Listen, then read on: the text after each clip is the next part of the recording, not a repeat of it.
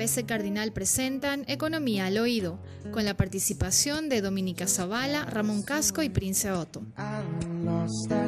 En este episodio debatimos con Sebastián Hacha sobre la economía subterránea y sus implicancias. Este programa fue realizado el 23 de noviembre de 2019.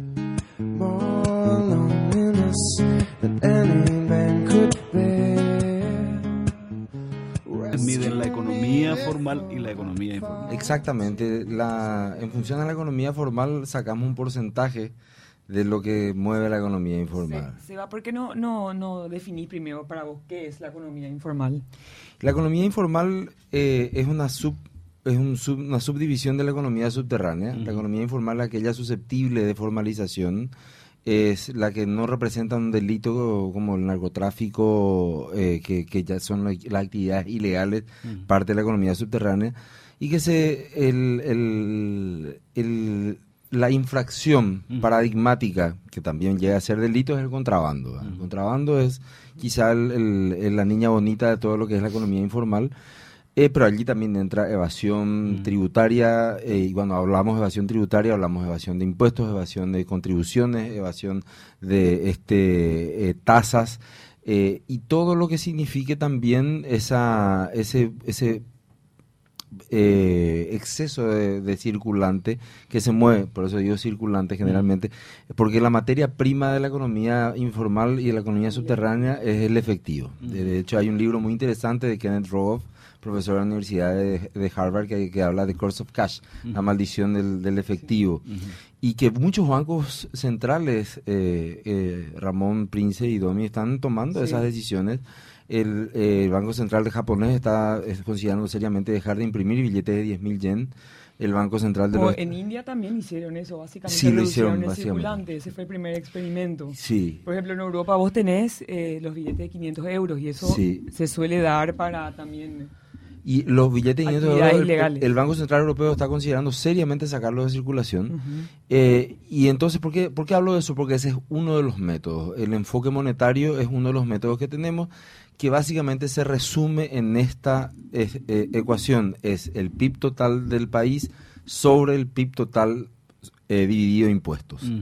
Eh, allí el profesor Friedrich Schneider es el que generó, eh, creó este método, desarrolló este método trabajando con el Fondo Monetario Internacional y se presume que gran parte de las, eh, una parte, hay una elasticidad lógicamente en, en la utilización del, del, dinero corriente, del, del dinero este papel, pero dentro de esa elasticidad hay lógicamente este, actividades que no son declaradas formalmente.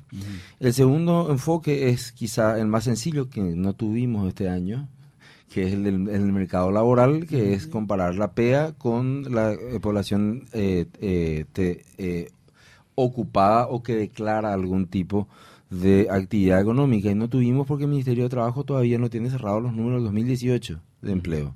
La PEA, para aclarar, es la población, económicamente activa, versus la población ocupada. y aquí hacemos una adquisición muy importante porque varía el 71% más o menos que, que es del Fondo Monetario Internacional. esos datos hablan de, trabajo informal en el Paraguay, porque nosotros excluimos deliberadamente a las personas que no están sujetas a la obligación de pagar una contribución. Campesinos cuentapropistas, ciudadanos cuentapropistas, en general. ahí, Seba, yo te quiero hacer una pregunta porque en general uno asocia la economía informal como algo negativo, pero en general para muchos MIPIMES o negocios es muy costoso entrar al sistema es muy costoso. De hecho, una de las barreras, bueno, les, cuento el tercer método y después pasamos a eso. el tercer método no es mucho más fácil de, de, este, medir porque en el Paraguay eh, eh, generación, transmisión, distribución y comercialización de energía eléctrica lo hace el Estado. Entonces eh, medimos las variaciones de consumo de energía en relación al crecimiento del PIB. Ahí nos dimos cuenta, eh, Domi Ramón Prince, las pérdidas no técnicas de energía y de IPU anuales, perdón, de energía eléctrica robo. Vamos a hablar en el lenguaje coloquial. Hay, pérdidas técnicas. Son 200 millones de dólares. Y eh, eh, eso es gente que se enchufa al, o sea, que se conecta al sistema y no paga. Y otro grupo que todavía por el estado de la investigación, no puedo definirlo todavía, un grupo económico muy importante que debería estar contratando hoy media tensión y lo hace todavía con baja tensión. De cada 100 megavatios hora que traemos, 25, estamos perdiendo. Cruzamos esos tres eh, eh, estos tres este, números que nos salen, que por cierto son bastante sólidos. Este año lo hicimos con dos y nos sale que siempre ronda alrededor de un 40% de la economía.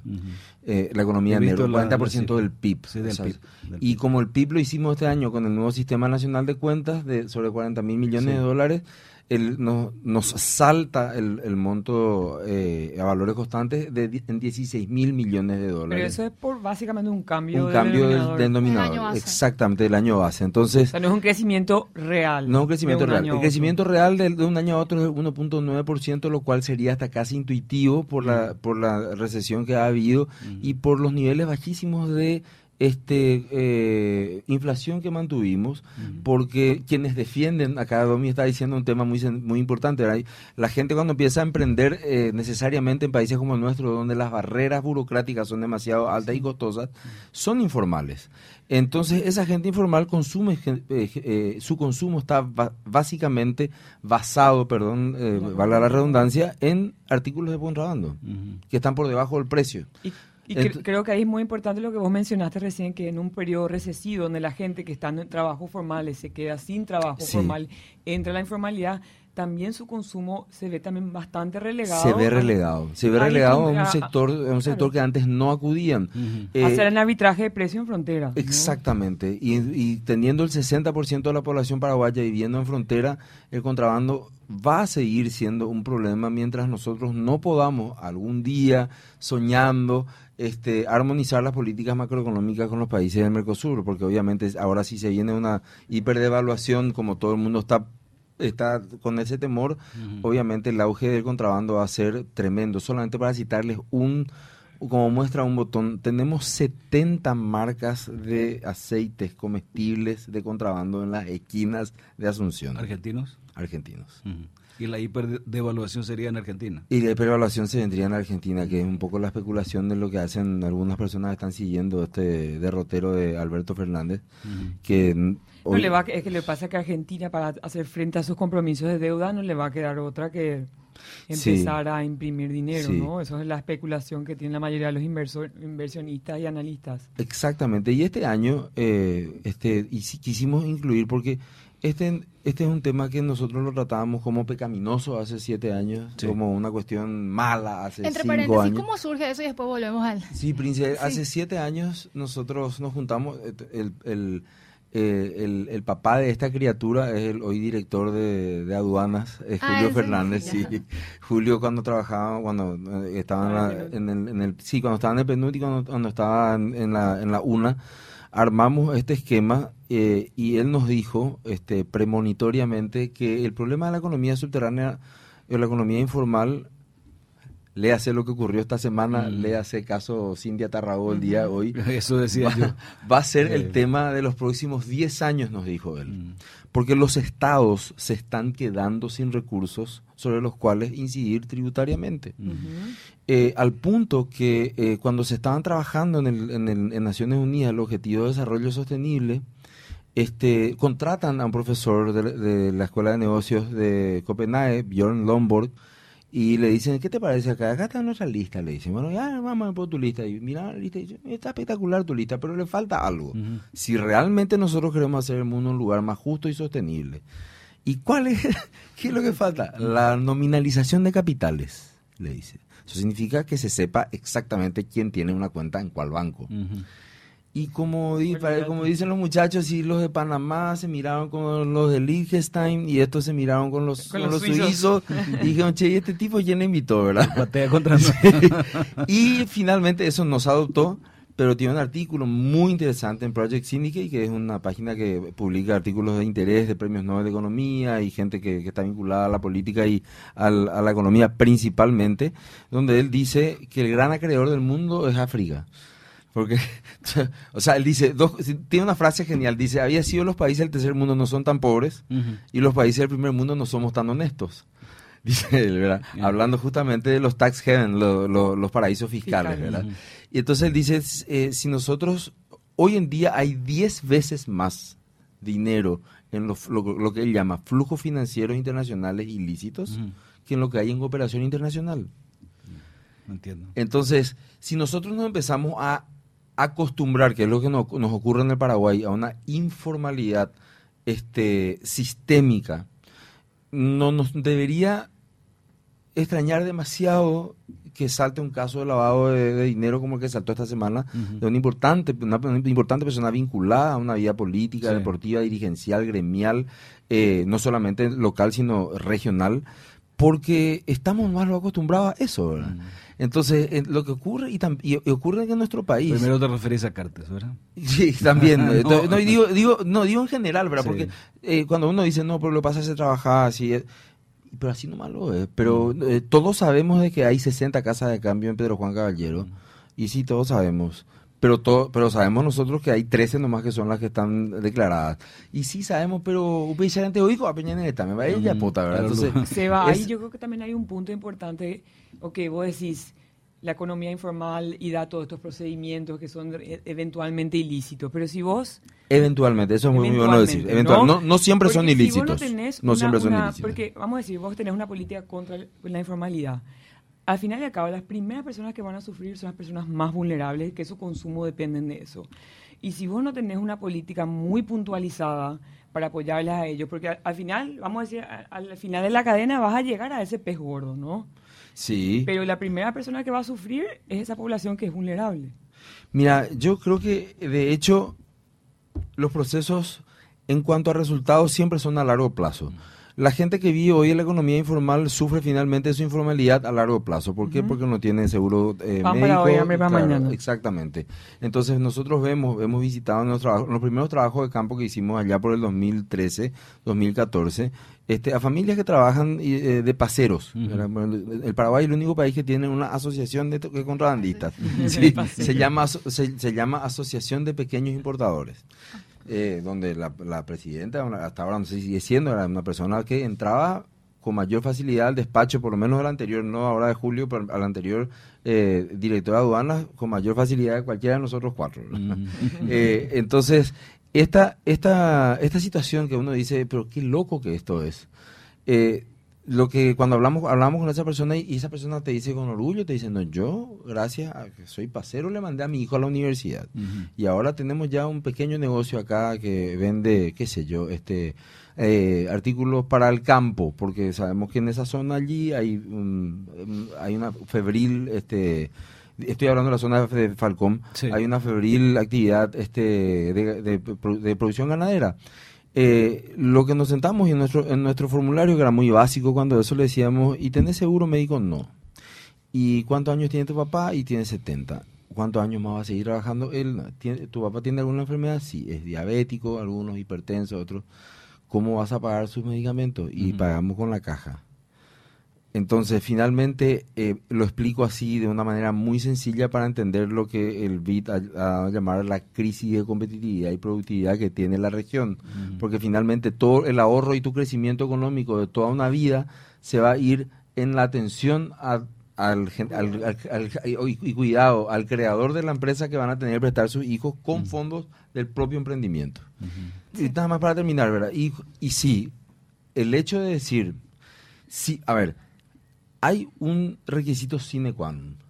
Si nosotros vamos a combatir la informalidad, pero no vamos a incluir en la ecuación la inclusión financiera, estamos muertos. Estamos muertos. O sea, no existe ningún tipo de persecución ex post para ir a cerrar negocios y demás cuestiones, si es que antes vos no le das la posibilidad a esas personas de incluir a la, a la gente en, el sistema financiero. Prince tenía ahí una pregunta. Con respecto a, este desbalance que existe entre las necesidades y lo que realmente puede cumplir el Estado, ¿verdad? Para, para que la gente se ubique nomás en cuanto al monto, porque no es un monto despreciable el que ustedes detectan como economía subterránea cuando hablan de 16.500 y algo. Sí, 40%, 40%. Y tenemos el presupuesto general que es incluso menor, a eso. Entonces uno se hace la idea y dice, si pudiéramos limpiar de alguna manera esta economía que está debajo, eh, esto llegaría a cubrir incluso el presupuesto general de la nación. No tendríamos déficit fiscal e incluso podríamos tener programas más que ayuden a la gente en materia de salud, educación, etcétera, etcétera. Y, y sobreviene inmediatamente la pregunta, ¿para qué yo voy a hacer? Pero vos crees que si vos le das más plata al gobierno va a gastar mejor.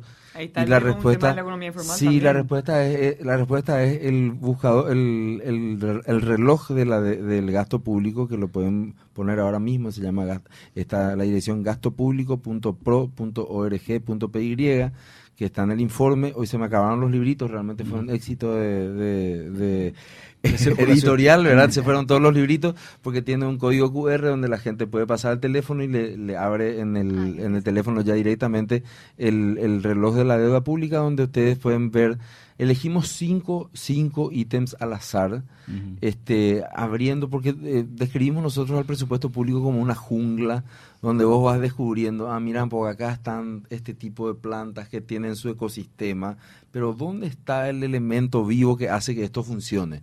Bueno, encontramos, por ejemplo, de que hay un grupo de funcionarios públicos, porque aquí la idea no es odiémosle todos los funcionarios públicos, sino que tenemos que tratar de ver que el Estado como un agente de, eh, de eh, de, equilibrio de oportunidades no podría permitir, por ejemplo, que un grupo de funcionarios tenga seguro odontológico, por el cual gastamos alrededor de 7 mil millones de guaraníes.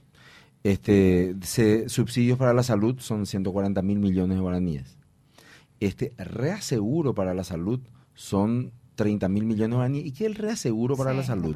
Me voy yo y digo, bueno, sabes que me quiero sacar acá, me salió un lunar y mi, me dijo mi mi dermatólogo. que me tengo que sacar porque, ah, perfecto, entonces yo te saco y te dicen, sabes que son dos millones, pero tu seguro te cubre, te cubre un millón nomás. Ah, pero no hay problema porque yo me voy otra vez a mi institución y me cubre lo que no me cubre el seguro. El reaseguro es cuando no te cubre. ¿Vieron ese arancel preferencial que tenemos, que tienen los seguros? Bueno, ese arancel preferencial que decís, bueno, la, la verdad me cobra más barato, esa diferencia te cubre el Estado. Pero a algunos funcionarios nomás. Y un dato que es genial, o sea, no es genial, digo, es tétrico ahora, pero digo que es bastante, bastante gráfico, eh, sí, para, es didáctico, es decir, eh, contarles que gastamos 81.475 millones de guaraníes en papeles, cartones e impresiones. Y vos decís, espera un poco, ¿cómo podemos seguir gastando esto cuando hace siete años tenemos una ley de firma electrónica y expediente electrónico? Eh, pero eso no es lo más grave. Lo más grave es que cuando comparás ese monto con el monto que se le asigna a la Secretaría Nacional de la Niñez y la Adolescencia, nos damos cuenta que la Secretaría Nacional de la Niñez y la Adolescencia es nada más que 77.400 millones de guaraníes. O sea, tiene, gastamos más en papel que en la Secretaría de la Niñez. Y si nos vamos a otro tema que es altísimamente este, sensible, que es el INCAN, Instituto Nacional del Cáncer, vemos que 86 mil millones de guaraníes, son 5 mil millones de guaraníes más nomás. Ahora, yo quiero reivindicar la idea, Sebastián, porque si decimos no, no queremos más recaudaciones porque van a malgastar igual. En ese caso también afectaría a otras pretensiones que tiene el Paraguay, por ejemplo, con relación a su energía en Itaipú y en Yacyretá. Exactamente, que es lo que hicimos en este, en este ejercicio, Ramón. Eh, hicimos el reloj del gasto público para que, en primer lugar, la gente se genere algún tipo de... no va a ser noticia si nosotros no incluimos esto en la agenda pública y no, no vamos a poder incluir en la agenda pública si es que nosotros no nos indignamos primero por cómo se gasta. Entiendo. Eh, entonces nosotros hicimos la ficción de que esos, esos 476 mil millones de guaraníes nomás porque la gente puede entrar y puede colaborar y puede preguntarnos de cuánto se gasta en la Universidad Nacional, cuánto se gasta esto. O sea, hay un chat interactivo ahí para que la gente pueda entrar y pedirnos y nosotros vamos a seguir sumando el reloj. Y el reloj te da rabia porque por segundo te va diciendo cuánto estamos gastando en ese gasto, en ese gasto que nosotros consideramos superfluo, que puede ser redireccionado a qué? Y pusimos la energía. Y pusimos la paradoja energética la falta de previsión absoluta, de planificación absoluta, incluso para nuestra actual matriz energética. que es 40, 40, 41% peleando ahí con biomasa, el tema de combustible energía eléctrica. Sí, 7% de energía eléctrica. 17, pero ahora está en 15, 16 aproximadamente. Y probablemente, ¿verdad? Pero, sí, sí, pero, fíjate vos que supongamos que ya aceptamos que los 2 mil millones de dólares que anualmente importamos de combustible eh, sigue siendo el campeón de nuestra matriz energética pero no calculamos el calado del río y no hacemos el dragado del río. Entonces las barcazas con combustible no están llegando. Entonces, si esto fuese una guerra, y lo poníamos así, de manera bastante, este, eh, ¿cómo se dice eso?, provocadora, perdíamos la guerra. por falta de planificación, porque nosotros decimos, y así nomás se hace el presupuesto, y seguimos haciendo el presupuesto como se viene haciendo hace 20 años, pero nadie piensa que nosotros podríamos, en vez de invertir o gastar, en este caso, dos mil millones de dólares, ir cambiando nuestra matriz hacia el uso de energías renovables, sobre todo la energía eléctrica, pero para eso podríamos, eh, deberíamos gastar esos 476 mil millones de guaraníes en optimizar nuestro sistema interno, porque nosotros hoy no podemos utilizarlo. Interesantísimo. Eh, recuerdo una anécdota sencillamente, le estaba haciendo una entrevista a este paraguayo norteamericano eh, Carter. Carter, Miguel Carter. Y le decía yo, bueno, pero si incorporas toda esa masa de dinero, vamos a tener, qué sé yo, jeques, reyes árabes, etcétera, como ocurre en los países productores de petróleo y me miró y me dijo, aún así sobraría dinero. aún así sobraría dinero.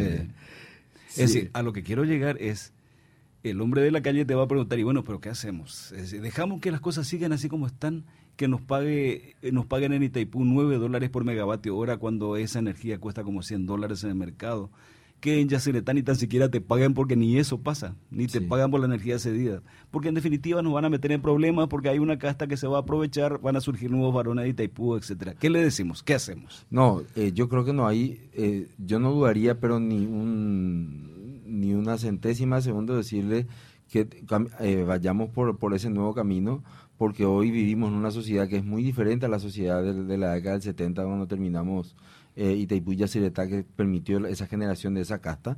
Es muy difícil que hoy se genere una casta con tanta facilidad, no digo que no vaya a ocurrir como ocurría en aquella época, porque los, los, las herramientas que tenemos para la difusión y para el conocimiento son enormes y las necesidades concretas del hoy hacen que si nosotros lo que tenemos que cambiar es a doña Juana su chip. ¿Quién es doña Juana? El, doña Juana es la persona que le entrevistó a la gente de la Politécnica que le dicen, y doña Juana, ¿vos qué estás haciendo? Yo compro, eh, cuando tengo 15 mil guaraníes en mi bolsillo, compro eh, una bolsa de carbón. Decíamos nosotros, y lo dice Esther Duflo, Premio Nobel de Economía ahora eh, el año 2019, la, la persona más joven que recibe un premio Nobel y ella lo que hace es reivindicar la investigación social, la experimentación social, porque ella básicamente lo que dice es, nosotros no podemos sentarnos, en alusión a un importante economista, cuyo nombre voy a omitir, no podemos sentarnos en nuestro cómodo despacho de, de, Nueva York, en esta universidad tan prestigiosa, y desde aquí sacar un libro, decir cómo se va a acabar la pobreza en el mundo. Eso es imposible, dice. Eh, entonces, este, siguiendo esa línea de experimentación social, eh, la gente de la Politécnica hace ya tres años que viene, haciendo un censo de consumo energético. Y una de las, y ella, bueno, este Ruflo dice, hay tres barreras, eh, este, no, no dice infranqueables, difíciles de franquear con el tema de, eh, la pobreza. En, primer lugar es el desconocimiento de los propios derechos, en segundo lugar es la falta de protección ante los propios errores y en tercer lugar es eh, la falta de ejercicio de los derechos los cuales ya han, sido reconocidos. Y en ese sentido, cuando uno, cuando vamos nosotros, no voy a decir al interior profundo, porque eh, eh, en donde, no sé, no hay Italia, que es el departamento central, eh, hay una zona rural, y ahí doña Juana, cuando tiene 15 mil guaraníes en el bolsillo, compra una bolsa de carbón. Y eso ocurre tres veces a la semana, entonces gasta 45 mil guaraníes por semana por bolsa de carbón, lo cual significa unos 180 mil guaraníes al mes. Eh, lo que pasa es que doña Juana es beneficiaria de la tarifa social de la ANDE mm. y podría ahorrarse 180 mil guaraníes si se compra una NAFE o una, o una eh, algún tipo de horno eléctrico para poder cocinar. Pero el problema es que doña Juana te dice, lo que pasa es que yo hoy tengo 15 mil, yo no sé si voy a tener 170 mil guaraníes a fin de mes. Entonces, eh, entre una de las propuestas que hay para, para este, mejorar esto el, es el sistema de facturación que tiene hoy en día la Administración Nacional de Electricidad. Debería ser como, como en los teléfonos celulares. Si yo tengo hoy 15 mil, pago 15 mil y voy descontando ya mi resto de cuenta hasta fin de mes. Por supuesto, cuando estas cosas vos te planteas, te dicen, eso es imposible, porque la gente luego está, y no es cierto, eso no es cierto. Si una persona hoy en día sabe manejar una billetera electrónica y hay dos millones y medio de billeteras electrónicas en el Paraguay, quiere decir que puede manejar ese tipo de, transacciones. Eh, ¿Por qué? Porque tendríamos que empujar, Ramón, eh, Prince y Domi, teníamos que empujar a la gente a que realmente consuma nuestra electricidad. Porque la electricidad, eh, y hay una, una, una gráfica, le agradezco a Wilson y a Creative Park, que son nuestros, nuestros este, creativos de siempre, espectacular. Una gráfica donde sale un tomacorrientes y cables de varios colores desenchufados. Entonces dice, esta es la imagen de Paraguay, o sea, nosotros tenemos un tomacorrientes, pero los cables no están enchufados. Entonces, la energía en potencia no es desarrollo. Pero es que lamentablemente incluso no hay una política, Sebastián, porque fíjate, vos me cuentan que, por ejemplo, se construyen silos y para secar el grano no se utiliza energía eléctrica, sino vapor, eh, agua biomasa. Sí, sí, eh, es, biomasa. Se calienta agua con, leña y carbón. Lo bueno de eso, porque ya me adelantó acá Domi que me va a hacer una pregunta sobre el tema de la automatización, es que... Ya me robaste mi pregunta. es que eh, hay eh, actividades económicas que no sé si van a absorber el 100% de, de la mano de obra, pero van a absorber un buen porcentaje, como por ejemplo, eh, el, según el estudio de política energética que 2040 que, que hizo la Politécnica, después de la energía eléctrica va a ser la niña bonita la reforestación. Y la reforestación todavía implica un trabajo manual importante, eh, generar mano de obra no solamente en... en porque va a ser impensable que nosotros podamos eh, cambiar en 10 años nuestro modelo de, nuestra matriz de ese 17 o 16% tímido a un 30%. Eso va, a ocurrir de manera gradual.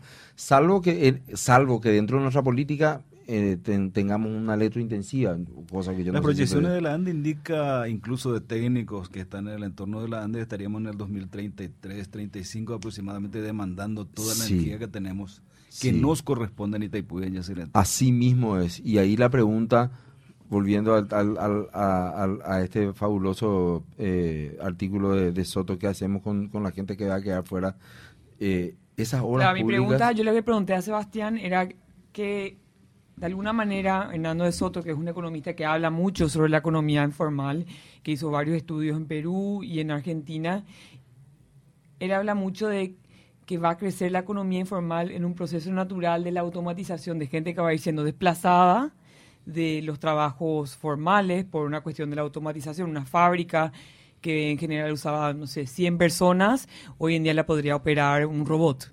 Entonces, esa gente que no va a poder ser reentrenada de alguna manera va a ser relegada a, trabajos informales porque no la velocidad con la cual se tendría que reentrenar para entrar de vuelta al mercado laboral no sería la, adecuada. Sí, y de hecho ocurre eso con lo que estaba señalando Ramón, que es el tema de si nosotros queremos prepararnos para la generación de energía de otras fuentes renovables, tenemos que empezar ahora, porque la generación de un grupo de ingenieros energéticos especialistas en... Eh, eh, energía fotovoltaica, por ejemplo, te, te, toma por lo menos 10 años. O sea, no, no es que vos le traes a cualquier ingeniero recibido y le decís, che, ¿saben qué muchachos? Acá vamos a hacer una granja de acopio de energía solar y vamos a estar todos felices.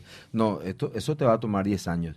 Por eso decía, eh, señalaba que este, es, esta salida y el reentré de esta gente que va a tener que ir cambiándose por la automatización de muchos trabajos, porque hay, hay otra cuestión. Yo les decía, nosotros necesitamos Inclusión financiera necesitamos para, para combatir la informalidad. Lo segundo que necesitamos es la digitalización de una cantidad de, servicios. Cuando hablamos de la digitalización de una cantidad de servicios, no nos queda otra que pensar que, ah, entonces quiere decir que podemos llegar a pensar que va a haber funcionarios públicos que, están de más. Y la respuesta es eh, sí, creemos que hay, este, hoy en día, por ejemplo, el, eh, el, la hipótesis de mi tesis doctoral era preguntar si cuál sería el notch, eh, hablando en, términos de Thaler, mm. eh, de Richard Thaler, eh, el empuje, el empuje que, necesitaríamos para que la gente pague más impuestos. Y hice una regresión de DAMI y la variable la, indispensable me salió que si la gente pagase o hiciese todo su, proceso, desde inscribirse en el RUC hasta pagar el impuesto, incluso se podría bajar a dos salarios mínimos el, el piso del impuesto a la renta personal. ¿Por qué? Porque lo que no quiere la gente es irse a tener fricción, como diría Dan Ariely, con el sistema. Vos te, vos te vas y decís, hola, ¿qué tal? Quiero pagar impuestos. Pero y te un tipo y te dice, ah, entonces tenés que Ahí hay otro punto que, volviendo al tema de la economía informal, es, es un tema estructural, porque si vos, vos, hablaste del, del, reloj, del gasto público, hablaste de la legitimidad de cobrar impuestos. Mm. Hoy en día, quieras o no, la gente cuando mira el estado de sus rutas o el estado de sus servicios públicos no ve legitimidad en pagar sus impuestos. Entonces ahí se crea un quiebre. ¿no? En otros países desarrollados, vos sabés que tu, tu, sistema de salud pública es importante. Vos sabés que tu sistema de transporte público es importante. Entonces, ves tus impuestos, por más de que tengas niveles de impuestos a la renta al 40% y te quejas y todo, pero sabes que tenés un sistema de soporte que hoy en día no te ofrece un Estado como el Paraguay. Nosotros lo que por eso lo que planteamos en, en, el capítulo final de, del estudio de este año, y podríamos haber planteado otra cosa, ¿verdad? O sea, el tema está sobre la mesa justamente para el debate, ¿verdad? Claro. Es decir, ¿por qué no invertimos esto en energía para convertir la energía en fuente de trabajo? Porque la energía sola, por sí sola, no va a generar fuentes de trabajo. Hay que tratar de, invertir en este, industria, hay que tratar de invertir en cambiar el chip de Doña Juana, que se pueda comprar, pueda mejorar el Natch, ahí debería, ser. Oster Duflo tiene una charla en TED de la, ya el año 2010 donde ella dice eh, cómo lograron que en, creo que era en, no sé si en la India, en, en, algunos lugares de la India donde no vacunaban a los chicos y morían por enfermedades que están erradicadas en el mundo ya, eh, ¿cómo podían hacer para que vacunen? Porque estaba vacunatorio, había vacunas, pero las mamás no vacunaban. Y descubrieron que, como ella dice, en este lugar era darle un kilo de lenteja. ¿Así? un kilo de lenteja. Si venís a vacunarte. Un kilo de lenteja. Ah. Y ella decía, nadie se hace más rico con un kilo de lenteja, nadie va a comer un mes eh, más eh, o gratis por un kilo de lenteja, pero había una, y ahí paso nuevamente a lo que hablan la gente que hace economía del comportamiento, a una, eh, a, un, a, una recompensa externa inmediata por hacer algo que vos hace mucho ya se sabe que tenías que hacer. Entonces, lo que nosotros tenemos que ver acá es, nosotros pusimos el tema de energía. Tenemos que poner un kilo de, lenteja en el tema de energía por ahí la gente nos dice que no, tenemos que poner un kilo de lenteja en el tema de salud, como decía Dominica. Y, y, pero, pero no es quedarte nomás en el plagueo, sino es tratar de decir, ¿dónde podemos reprogramar esto? El famoso tema es educación. Ahora, ¿en qué tipo de educación? en, en, una educación que va a seguir los cánones de eh, clientelismo y prebendarismo como los que venimos viendo, o en una educación entre comillas, eh, moderna que pueda acomodar a los chicos a que sepan por lo menos hacer algoritmos a que sepan por lo menos eh, eh, aprender de trigonometría. Entonces, y más que nada tener una, educación que le dé flexibilidad, porque los ciclos tecnológicos van a ser cada vez más pequeños y el desplazamiento de la fuerza laboral también. Sí, por eso yo decía, en nuestra época, le decía ayer a, una periodista mía de otro medio, que, fue la, una de las que primera me hizo, una de las primeras que me hizo una entrevista, y yo no, no pasó tanto, nomás ya decir, no, ya no pasó tanto, lo que pasa es que los ciclos tecnológicos son muy cortos. Eh, antes, eh, cuando yo entré al Congreso en el año 2003, la agenda legislativa la marcaban los diarios de los días lunes. Mm, es cierto. Entonces, pero hoy en día la agenda legislativa marca el trending topic del día de Twitter. Así mismo. Eh, y uno dice... O el tweet de Trump maneja los, mercados financieros internacionales. ¿Ves? Eso te digo, porque la gente dice, no, Twitter está muriendo. No, no, no. Lo que pasa es que son funciones absolutamente diferentes. Eh, la economía informal es una oportunidad. No es ni un pecado, no es ninguna este, maldición la pucha, tenemos un PIB de, había sido 56 mil millones, no, sí, 56, no, 66 mil millones, no, 56 mil millones de, dólares. Qué bueno sería que eso pueda redistribuirse de una mejor manera, pero apuntando, lógicamente, para que se redistribuya, y aquí quiero cerrar mi idea, para que se redistribuya se necesita ciudadanos que estén más atentos a lo que se recauda esos ciudadanos que están más atentos a lo que se recauda van a controlar a que las personas que se encargan de la redistribución hagan mejores políticas. Pero si nosotros seguimos ignorándola y seguimos manteniendo eso como una cuestión de así nomás luego tiene que ser, lo que vamos a tener es pan para hoy y hambre para mañana por muchos años más.